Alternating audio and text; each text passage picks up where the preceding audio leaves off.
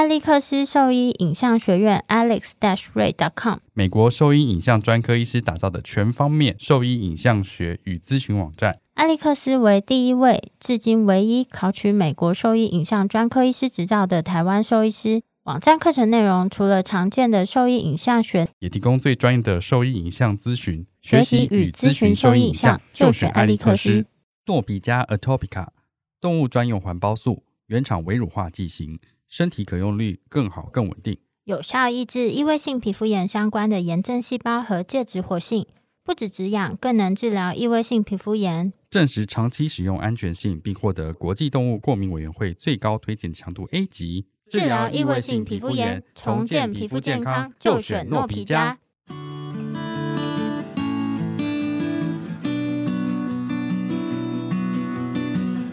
现在收听的是 Wonder Vet Talk 超级好收益的闲聊时间，我是兽医师林哲宇 Steven，我是兽医师肖慧珍，在这边我们会用轻松谈论的方式，带给大家一些简单而正确的小动物相关资讯，也会和大家分享一下兽医师日常发生的有趣事情。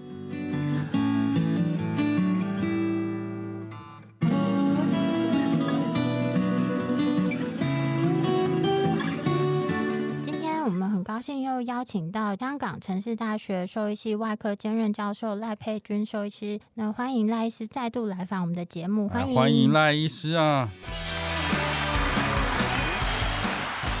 ！Hello，大家好，欢迎赖医师。你刚刚那打招呼有个老派的，像个老人的开场，谁会这样讲话？你知道，就是他会先酝酿，然后再出来。没有，那你听了 Per Podcast，他不就这样子？Per Podcast，那是那是因为他那个要模仿猫的那个声音，好不好？你又不是，你就是老。这就是声音表情嘛，对不对？因为觉得很隆重的感觉。好，因为我们前面几集实在是跟赖医师聊太尽兴，有很多专业的内容都没有提到，所以觉得有点可惜。所以我们在很短的时间。那又迅速的安排了一次这个访谈，第二度的访谈，这个很少哦，真的吗？对，我非常荣幸。我们目前没有二访的，那有来有只有一组人。那我们今天就直奔主题，就是我知道赖医师本身就是在软组织外科手术方面做的非常多。那我们从基本开始讲起，好，软组织手术它的定义大概是怎么样？软组织就是只要不是骨科，就都是软组织。可是其实这听起来有点广泛，但是呢，其实在人医的话就分比较细啦。但是在兽医专科医师的训练里面，我们还是有再细分一点点。像专科医师训练的时候，就有分呃神经外科，只要是跟神经相关的，它就是神经外科，它是自己一个 category。那骨科的话，就是所有只要是断掉的骨头都算是骨科。但是其实有些是软组织的起因的缘故而造成的原因，跟骨头 involve 的话，其实也算软组织。比方说，他的口腔有肿瘤，他的上下颚骨必须要切除，那我们是会用到像骨科的器具，但是那其实就是隶属于软组织外科。就是看谁先开始，谁是他的主因。对，然后就算是 amputation，就是截肢，我们是把那只脚截掉嘛，那其实也算是软组织外科。骨科的定义比较像是这个骨头有问题，然后我们或是关节有问题，然后我们来去修复跟去改善它的行走的的能力。听起来比较像重建的部分，就会是骨科，有点像是，就是比较破坏性的，应该算软组织这样子。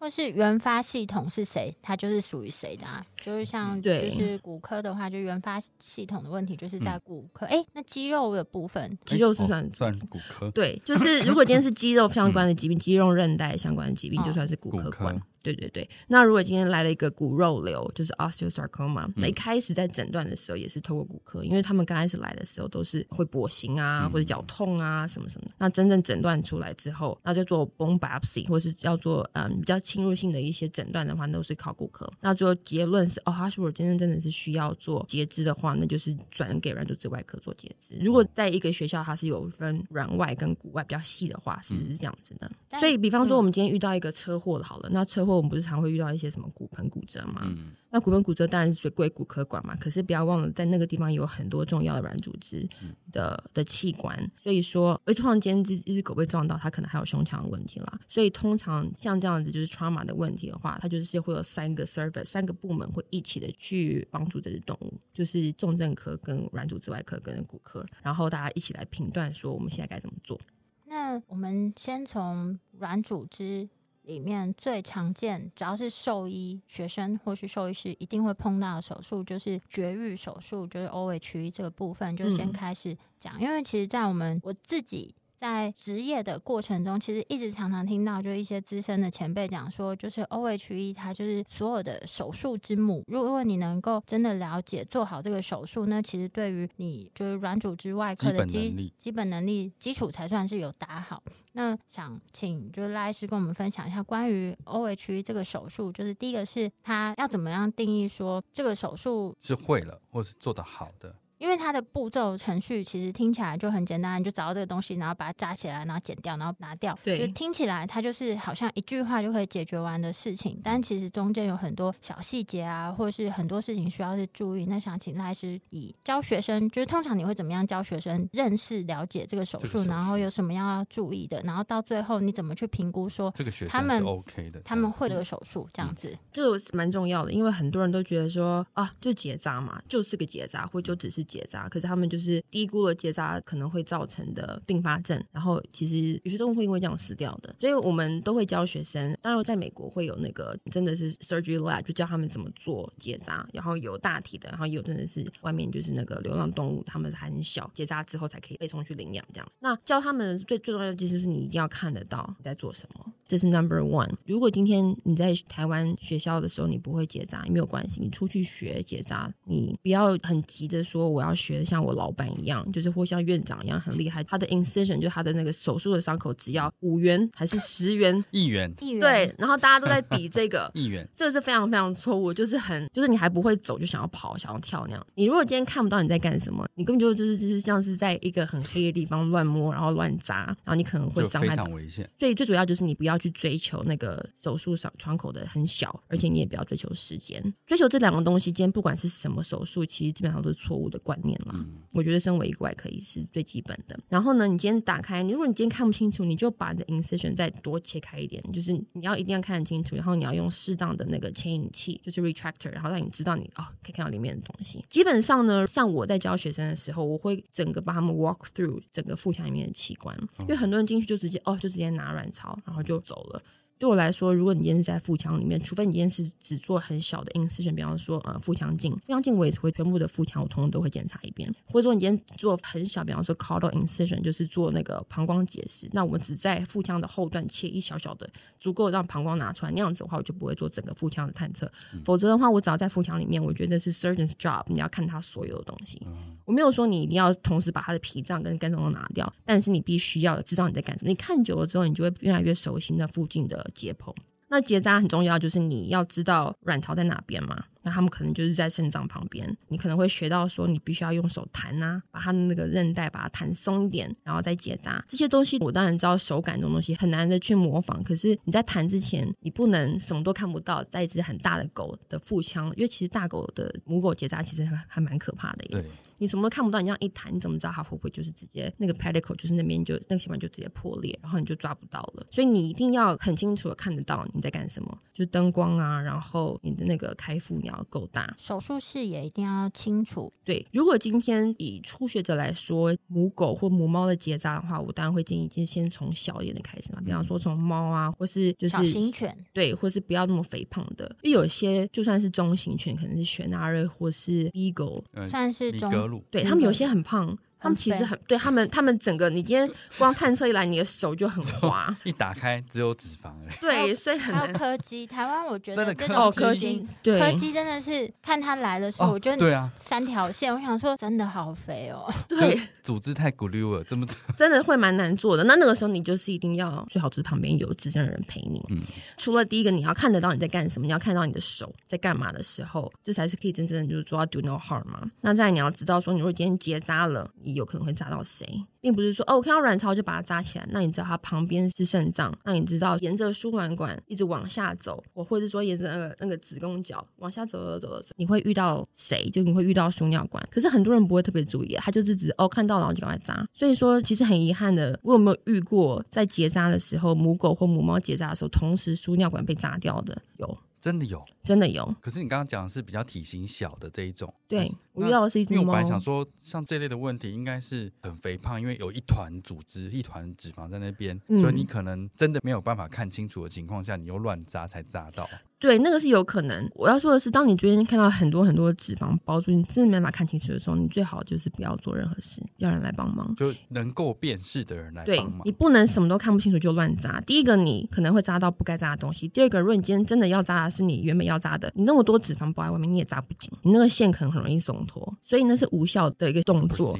对，所以你必须要一定要看得到你在干嘛再扎。嗯。所以第一个重点是你必须要打开一定足够的视野，让你的视野是非常清楚，灯光是好的，然后是适合你操作的，才去进行下一个步骤。然后在扎之前，你要先看它的前后左右，甚至你可以养成一个好习惯。当你今天扎到就是嗯要下来要扎那个子宫 uterine horn 的时候，你可以先同时看一下膀胱，跟检查一下附近的输尿管。我遇到的被扎到的，当然是有狗有猫，然后但是也有真的就是它是 body condition，就它就是很瘦的猫，小小的猫，它就是没有什么 fat，但它还是扎到，而且他那个人是一个很资深的兽医师。可是那这个是在，例如说我我有点不太确定，他扎的位置是说很下面的地方扎到输尿管，他扎的很下面，他同时连膀胱都扎了。哦，好，这个故事我也听过，真的、哦、不是同一个，不是同一个，但是我是说，就是在职业过程中，你或多或少都会听到这样的故事，哦、这样子。因为因为在有人带的情况下，你会觉得这个程序怎么样，你都看得清楚，怎么可能会做到这种事情？就你没有办法，我比较没有办法理解为什么会这样。通常新生呃不新生儿就是呃初新，他们像新生儿一样，对对对，baby 兽医呢反而可能会有点。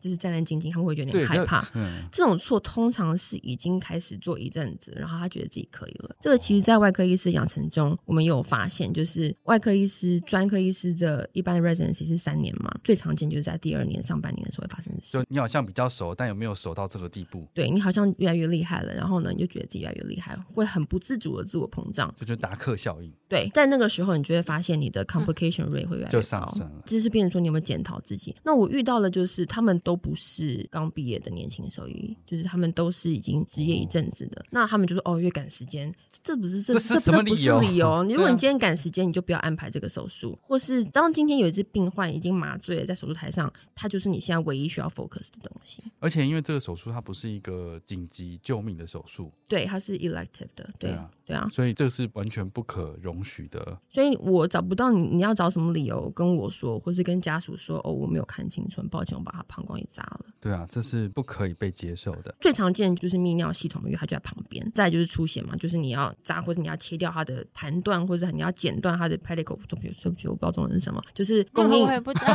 不知道中文是什么。供应卵巢的那些血管的时候，你也是要先看清楚啊，才能剪。那我之前就有遇过一个学生，他是是那个是我们用大题在练习啦，然后是美国，然后他们就做得很顺，他们就说哦，结扎拜托，我们当然都会，因为多多数人都是嘛，就是进 vet school 之前或者计划进去也都。是就在外面医院实习跟诊啊，然后大家就哦，just a spay，就是很好刺耳，对，就觉得说哦，这没什么。然后呢，还好那只动物它是已经是大体老师的，对。然后因为同时通常都会有十组的学生在那边做嘛，嗯、然后做做做，我们就会这样巡，然后发现你在干什么，然后他就说哦，没有啊，我现在准备把它左边的卵巢拿起来，然后他他有卵巢肿瘤，我说他不是卵巢肿瘤，他是左肾，你给我放回去。就是他们真的，一组会有四个学生，就是一个是当天的主刀，然后两个助手跟。一个是负责管，好像在管麻醉或记手术记录的。在那种情况下，等于说四个人都认同那个是一个卵巢。所以我要说的是，这样子可以 fail 他们，对吧？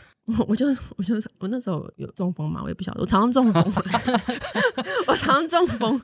但是后来，但是教学命要很硬哎、欸。对，难怪你不喜欢教学。嗯、对啊，就就回到家就要喝两杯。但是我的意思是说，这种事情呢，一定是到哪都有发生过。所以就是你一定要看清楚，你不能眼睛只盯着你要看的东西，最好就是你听个三十秒，然后 step back 往后看，然后看好所有的器官。像每个人进去腹腔都有他的他的 routine，就像影像科医师，你判读一个胸腔 X 光套，他的 routine，他会先看哪边习惯，对，他先看他的系统，他可能先看他的肋骨，然后再看他的这样这样这样。那我的系统就是我找到这样腹腔，我觉得很自然，就是先看这肝脏，然后再看再来看胆囊，再来看脾脏，然后再一个个看。你有这个习惯之后呢，你就不会出错。今天就算你今天都没有睡觉，你很累，或是你今天还有其他事情在烦恼，你也不太会出错。就是你已经变成完自然反应，对对，就是已经导自动导航模式，就是弄完之后，哎，已经都。好了，但你没有意思。对，就最好就是把自己训练成这样的程度。那当然，前提你也是要很知道说那个东西卵巢长什么样子，肾脏长什么样子嘛。所以对组织辨识能力如果这么差的话，应该要多一个人去确定才对。对，所以你没有办法区别自己到底是不是能够辨识，这是很危险的。对，你看要怎样才会让四个已经是大四哦，那时候他们还大三的学生都认为说那个东西就是卵巢肿瘤，而不是肾脏。我觉得很困惑哎，那肾脏它外面是有一个 capsule，把它包住，他们还费尽一番功夫把它弄起来。对，把他们从 retroperitoneal 就是把那个后面那个的那个膜拿出来，后腹膜腔的那个膜就把它翻起来，这蛮不容易。他不觉得他多做了很多事情，所以他们觉得很兴奋。他们发现这只狗竟然有肾脏肿瘤，你 说放回去。对，然后会去医这个部分，那你扎完，你不要扎到不该扎的东西，然后呢，你它不要大出血，然后再就是缝合。另外一个我很常遇见，其实比我预期中还要常见，就是很多人连腹腔都不会关。我有遇过很多，就是结扎之后，然后那只狗可能回到家后走一走，走一走，然后可能在它的 backyard，然后就它的小肠就跑出来了。真的假的？很常见。其实很 sad，你不觉得吗？就是说每天都会有一只这样，没有每天都会有一只，但是真的是蛮常见的，是常见的。我是香港城市大学兽医系外科兼任教授赖佩君兽医师。您现在收听的是 Wonder Vet Talk 超级好兽医的闲聊时间，最专业的小动物知识 Podcast 频道。然后最让我难过的原因是因为他们很多都是 shelter 出来的，就是、oh. 呃领养的出来，或是比较便宜的那种 clinic 结扎这种东西，就是很多人会削价竞争嘛。那那那无所谓，只是你便宜，那你可是你基本东西还是要做啊。你如果今天连一般的你你用什么线材那是另外一回事，可是你结扎你要打几个结，至少你的程序不能有这么大的瑕疵在。对，可是这样来了之后呢，或是说主人不见得马上就发现嘛，他可能回到家才发现，嗯、那狗可能已经休克啊或什么之类的。这其实也在美国是常见的一个并发症。对，就是我们讲 incisional hernia，、嗯、就是从腹腔的那个 incision 的那个切口的地方掉出来，东西器官掉出来，就是 hernia，就是疝气嘛。所以那当然就是赶快，就是你要再重新进行手术啊，然后你要把它整个都清洗。可是真正会去那些 low cost，就是便宜的 clinic 做手术的家庭，有多少人可以在负担后面的这个？对啊，急诊跟教学医院的钱，而且那只狗又不是说当天就可以回家，其实很多都是当天回家嘛。所以很多我听到的就是哦有这个 case，但是最后说哦算了。对，可那些那些小孩根本就很年轻啊，根本就所以这些东西绝对都是人为医疗疏失。嗯，除了这个以外，就是就是我们哎没有，我想讲一个事情，就是就是你做完手术，你把子宫卵巢拿下来之后，一定是要在就假设一开始扎的卵巢周边就脂肪比较多，那就是取下来之后，一样是要去检查是不是。卵巢都有被确实的拿下来，因为完整确实的拿下来，因为有时候你觉得你好像扎到一个东西，哎，手术过程都顺利，没有出血，好像该拿的东西都有下来，但是一定就是要再重复确认，这是我们的习惯。没错，这个跟那个引睾是一样的。我到现在还是会看到有人只拿了一个，然后另外一个就拿一堆 fat，然后就骗家属说这个就是他的另外一侧的卵巢。美国吗？呃，美国跟香港都有。都有。嗯，其实老实说，我我遇到的是说另外一边没有发育，他只有就外面。的那颗拿掉而已，嗯，就这样子。那那，除非你再进去看一次 second look，不然你也不想办法去，没有办法说什么。他直接说他另外一边没有发育。很多都是这样子啊，在我还小的时候，不是有听说过，其实很多人连结扎都不会做，就直接开业了嘛。然后结扎他们就直接，这是那个都市传奇，你也不知道是不是真的，他就直接在腹腔开一个刀，然后把它缝起来，然后照样收钱。然后五年后那只狗 pyometra，然后就说：“天哪，你的狗真是就是奇迹似的长回来了。”没错，它原来它有天生居然有双子宫之类的，这种 bullshit 以前也会有人信。我要说的是，我自己本人做结扎其实很少做结扎啦，那个通常都不会转到后送医院嘛。但是我们很常做，就是嗯腹腔镜的的结扎，就算是腹腔镜也是一样。你只要在腹腔，你能看得到的，你全部通通都要看，所有器官都要看了一下，然后把那个卵巢拿出来之后，你也是要摸，你要确保说它都是就整个你有拿干净这样子。哎，那腹腔镜的结扎像这样的 case 是怎么去做选择的？嗯看它的体型吧，很多人会说腹腔镜太小不能做，但是我有做过猫的，猫的。所以主要是看你在工作的那个医院，它的那个器械是 O 不 OK 那样子。很多人都说啊，五公斤以下就不太好做腹腔镜，有人会说是十公斤以下。可是我觉得反而太大不好做。我在美国很多大型犬嘛，很多什么獒犬、藏獒或者大丹，他们都是真的大丹，都不是迷你大丹。然后我记得做他们腹腔镜很累啊，因为你还要去那个大动物区去跟他们借他们的腹腔镜的器具。然后我在做他们的时候，我还要站在一个凳子上面，太大了，因为他们那种马的腹腔镜的器具，所以我要就很很长很高。然后那两个东西就两只手很酸，所以一般腹腔镜虽然只是个结扎，我都会要求再多两个学生刷手进来，你要帮我扶的东西这样子。嗯，那刚刚讲到了那个缝合的部分，对，所以他们缝合缝的不好，那么一般缝合应该会是怎么样的？主要就是打结，就是腹腔呢。以前小时候的时候，我们学说你一定要整层那个腹壁的肌肉都要咬过去嘛。那后来我们学到说，真正的 holding layer 就是让它有可以愈合的是它的 linea，就是白色那个膜，它才是最重要的那个地方。所以你不用整层肌肉都咬过去，就算整层肌肉都这样整个针都穿过去，其实也是 OK 啦，只是它会可能在复原的时候比较痛。我要说的是呢，很多人呢，他今天打结，你如果今天要做就是 continuous 的的缝合的缝合，对你前后你的打结要打好。那很多人就只是把它打，可能就打四个结，那其实是不够的。一般来说，正常来说，至少前面要有六个，后面要有七个。那我都教学生，你就 seven and seven，因为每个人打结能力也不一样。我看到很多人打结，他就是松松的，然后你仔细去看它那个结，就是一个个 loop，他根本就没有真的 hold 的那个。所以其实光打结也是一门学问。当我今天跟学生来轮外科的时候，我都会有机会让他们缝皮肤的时候，我就会连他们怎么拿手、怎么握持针器，跟你怎么下针，然后你怎么打结，我都会一个个教。我对于打结这件事情还蛮在乎的。你如果连结打不好，你真的是不要跟我说你可以当 surgeon。所以它缝合就是肌肉层。一般是皮下，然后皮肤这样。对，那我遇到的都是因为他的腹腔腹壁没有缝好嘛，嗯，就是因为他结打太少，或是松松的，可是这样会一次就破到最外面来。对啊，哦，就真的是，而且他们可能用的线可能也不对，当然现在比较少了，可是在很多年以前，大家还是会用羊肠线嘛，羊肠线根本就不能拿来缝腹壁，因为很快就是会 break，你要用正确的线，要用 PDS，可是有些人为了省钱就不会用这么贵的线。我看过羊肠线缝那个关节囊的啊，那就感染了吧？对啊。做 MPL，然后用羊肠线缝，而且只缝了两三针而已。好可惜哦，MPL 其实应该是一个术后复原很好的一个，除非它是 high grade 啦，可是还有还有还有它只是多变形。对啊，嗯、所以以后有机会的话，也可以再聊到线这个部分，好像大家很少聊到，聊到线材的选择跟真的东西。嗯。嗯因为大家都觉得自己知道，但是我觉得其实大家都不知道。我自己也没有办法说，哎，我很熟悉，说说的都是怎么样。我觉得就是都会一直在复习，然后一直在重记啊。嗯，因为我自己有时候也是会忘记某一些东西。对，嗯，所以我觉得就是这些看起来好像对你这个外科手术不是什么立即性很 fancy 的手术技巧，有些人就会觉得我干嘛花时间在这些基础的事情上面？可是我觉得你基础的事情做好，你做完这个手术，你才有办法回家好好的睡觉。对，可是他们都睡得。着啊，重点是这样子。我现在常常都睡不着，我觉得压力很。很多人都睡得着。在安排的 OHE 都，因、欸，我们都至少两个人进去。嗯，可是那一般医院大部分都是可能一个人操作，很忙，对，就结束也是可以。可是你真的要知道你在做什么啊？嗯、一个人，我觉得最危险就是你认为自己已经很 experience 了，然后你认为你已经会了，所以你就会开始省略一些步骤。我觉得这是非常危险的。嗯、你省略一些步骤之后，你就会越来越习惯省略步骤带来的方便。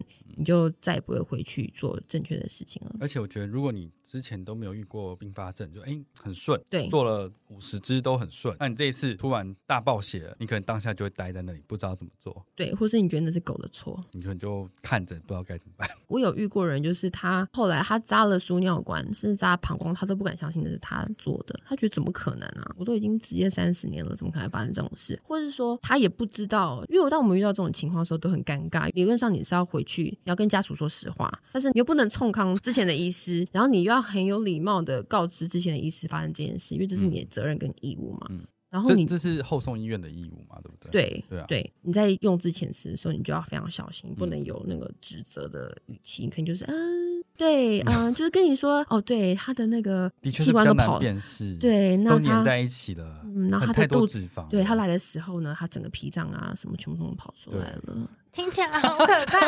我现在对这个手术要敬畏三分。没有，这本来我本来就我觉得本来就不是一个真的，我自己都觉得这本来就不是一个非常简单的一件事情。我觉得这手术是很困难的，因为你做错步骤，这动物是会死的。就是对，这是最重要的一件事情。所以我觉得这比这这其实，在腹腔内的手术，其实它不是一个简单手术。它不是，它不是。可是很多人低估，因为腹腔手术是最多人最一开始入门的手术，所以你觉得腹腔手术很简单，但是没有，它其实没有那么简单。所以当你觉得这东西很简单的时候，要么就是就会犯错。对，我听之前听过一个大师，他是心脏科大师，但我对心脏病完全不懂，对心脏病的 knowledge 非常非常非常就只有听说。我们也。他曾经说过，如果今天这只狗有心衰竭，那你还给它 IV 点滴的话，你要么就是你非常非常非常厉害，你是心脏就超级的 master，就是超级大师，你知道这在干什么，你知道你的输液啊那些浓度跟渗透压，要么就是你就是一个 complete 笨蛋。我要说的就是，如果你觉得这个东西非常简单，你用这种心态去做这个手术的话，有没有可能你是一个非常非常厉害的大师，或是你真的其实就低估了这个手术会带来的问题？我没有说它是。我觉得只要是会有牵涉到生命危险的部分的话，它都不是一个简单的 procedure。嗯、对，相较于这样，我觉得骨科手术压力相对小一点点，因为尤 其以前在没有啊，那是不同的。哦、你要从你要从有点跛到走的正常，这也是你的压力啊。也是啦，啊、但我是说，以前我们对于就是以前在爱屋 O H E 手术。我们真的是都敬畏，都战战兢兢，因为会去爱屋都大型犬吧，一堆拉布拉多跟黄金，就是至少中型以上。但我们就会至少两个人，因为我们就第一个是我们的确也没有像一般医师做的这么多，对啊，所以我们就会更紧张。然后来这边，我们第一件事就会跟事主讲说，在这边我们没有说什么小创的，你要小创，我们这间医院没有办法做到。对啊，嗯。真的大型犬很难呢、欸，或者是那种大的胖的德国狼犬，或者是罗威纳犬，这个要确保自己是绷紧神经的情况进去的。我之前看过呃资深医师啊，就是那时候在带我们做手术，的确他的那个就是断掉，开始冒血。那那时候我们没遇过，其实就会很紧张，很紧张。对。但你就看到他非常沉稳的，知道要做什么，赶快捞出来。他知道去哪里找，他就知道下一步应该要怎么做，怎么去找，立刻止血，然后很快把这些东西解决掉。对。就没事了，但是那是因为他知道自己对，他自己知道他自己在做什么，不然情急之下你可能会不小心把肾脏也拿走。对对对，非常可怕。所以原则上就是，如果你应该就是你应该会能够处理所有的并发症的情况，对，才能跟大家说你非常熟悉这个手术。这其实是腹腔手术最基本的基础。对，而且其实说来非常非常的让人傻眼，我连那个大型狗的公狗结扎，我有遇过，就是最后就是血腹的。哈？为什么？因为他就是打结打不好啊，血腹。对，就是他他们是引导哦，没有，是一般正常的两颗睾丸在外面。对，他就是没有扎好，然后他可能就想说，哦，就只要扎一个就好吧。不是只有那边血肿而已吗？没有，他整个缩回去，他他整个缩就是血管整个缩回去，腹股沟管嘛，嗯、就是整个他是其实可以缩回腹腔的、啊，是有可能的。哦、然后就 hemo-abdomen 啊。那这种东西就是他当然就会送到那狗狗就是休克嘛，昏倒，然后送到教学医院看说啊，为什么 hemo-abdomen，然后又是只黄金猎犬，大家想说是不是脾脏肿瘤啊、肝脏肿瘤，啊通通没有，他才一岁哎，这么年轻这样子。对，然后他的病史是哦，他昨天被结扎，然后真的真的也是要进去看才可以找到。这太是鬼故事吧？对啊，这一辈子好可怕、哦，都不可能遇到一只因为这样的血腹。对，所以结扎其实也是要非常小心。结扎就是你要知道你会扎，你如果不会扎的话，其实是会发生可怕的。因为你结扎也是一样。可以看到，已经比 O H 更明显，可以看到你要扎的东西了。对啊，公犬，你还因为自信过度，它还不用到肚子里面去。对，你还因为自信过度结不打紧。你如果今天大型狗，它就是比较大，你就多打一个结是会怎么样？就是你可以扎四道算了。对啊，那我就多打。我不懂你现在是几秒钟几万块上下，你在赶时间，只能扎一个，然后还打那么松。所以这种就是病患后来 suffer 或发生这件事情，其实都是 on you，这都是你的错。但是我不能跟家属讲，我只能在背后很生气，keep up。然后我的教授觉得说，Chris。你要 calm down，calm down，你不能跟家属说这件事，不然家属会告，那我们就要去法庭作证。所以我要，我觉得很生气，但是又要装作英文不好，所以讲的很慢这样子。我就想说，那所以一般教学医院在做这个结扎手术的时候，他都是用 open type 去。对教学的，对因为这样你才有办法看到你要扎的所有东西。对，我会跟学生说，不用不要追求 close 或者 open 啊。嗯、有谁会在乎你十五年前做了一只狗，然后它是 close open？你你今天全，你今天这辈子做了两百个狗的结扎，然后都是用 close 的，也不会因为有人这样颁一个奖状给你，所以你就把它 open 吧，这样子就看清楚。对，然后我就会陪他一起 open，然后跟他说：“哦，你看是这么粗，那我们现在接下一步该怎么做？”这样子。我觉得在哎，就是在一般教学体系，好像很难到每个人都会有这样子的。指导机会，对，指导机会能够从这么细致的地方帮你去做修正。就像就是说，你从 approach 开始啊，就算你下刀就是画刀的那个方式，嗯。或你 approach 到软组织或到腹腔这个方式，你没有看过真的好的 啊、呃？这边我要推荐一个，就是 YouTube 上面的影片，嗯，就是是那个呃 Tobias、嗯、是吗？是这样念吗？Tobias，对对对，然后他有录了一个完整的，就是 OHE 的。影片在 YouTube 上面，嗯、然后从一开始怎么切创啊，然后怎么打结，他也不是做一个小创的手术，就是他每一个步骤都有详细的讲解，嗯、所以我觉得蛮适合入门的医师，就是可以反复的看这个影片，嗯、然后反正又不用钱，就在 YouTube 上面，很好哎、欸，很好。对啊，所以你没有办法现场看到人家专科医师是怎么样 approach 到腹腔里面这个整个过程，至少你在影片上可以看得到。你看的东西是正常标准的程序之后，你才不会。做成奇怪的形状，对，希望大家从今天开始更加的尊重跟尊敬结扎这个手术。我一直以 来都很尊敬他，因为我们都觉得好可怕。很好，很好，你们心态很正确。嗯呃，赖医师在那个四月的时候，WVIC 世界兽医大会的课程就是也会讲课，嗯、然后讲课的主题是，我讲四堂课，然后讲的是口腔肿瘤跟颜面重建是一堂，然后另外两堂是讲就是胸腔外科的入门，然后再会讲气胸。我倒是没有讲到泌尿外科，可能有一天会讲泌尿外科吧。嗯，嗯没关系，因为这原本是我们也想要访谈的内容，但因为实在太多了，多了所以如 果说对这一部分很想要更多了解，然后或是想看赖医师本人的话，都很 欢迎。就是在这几天的时间去赖医师课堂上听听他讲话。对对对，而且那个大会之前本来要我就是全部都用英文演讲，但后来就是说还是为了顾及到就是台湾的民众，叫我用中文讲课。如果大家担 心听不懂，还是可以来，就是有时用会用中文讲课，这样很好啊。因为就第一个是节省了翻译的时间，你可以吸收到更多的内容。然后另外的话，就是如果真的有听不懂，相信立刻询问赖医师都会很快为你们解答。嗯。缺点就是有些字我也不知道中文是什么，我可能就会在台下跟你们 对你们傻笑。好，那我们很感谢赖斯这一次再来参加我们的录音。然后如果说对我们分享的内容有兴趣或是有疑问的话，都可以上我们的网站，我们的网址是 triple w 的 wondervet dot com dot tw。或是 Google FB 搜寻 Wonder Vet 超级好兽医都可以找到我们哦。喜欢我们的内容，可以点选 Apple Podcast 上连结，请我们喝杯饮料。那今天节目先到这边喽，谢谢赖医师，谢谢赖医师，拜拜，拜拜。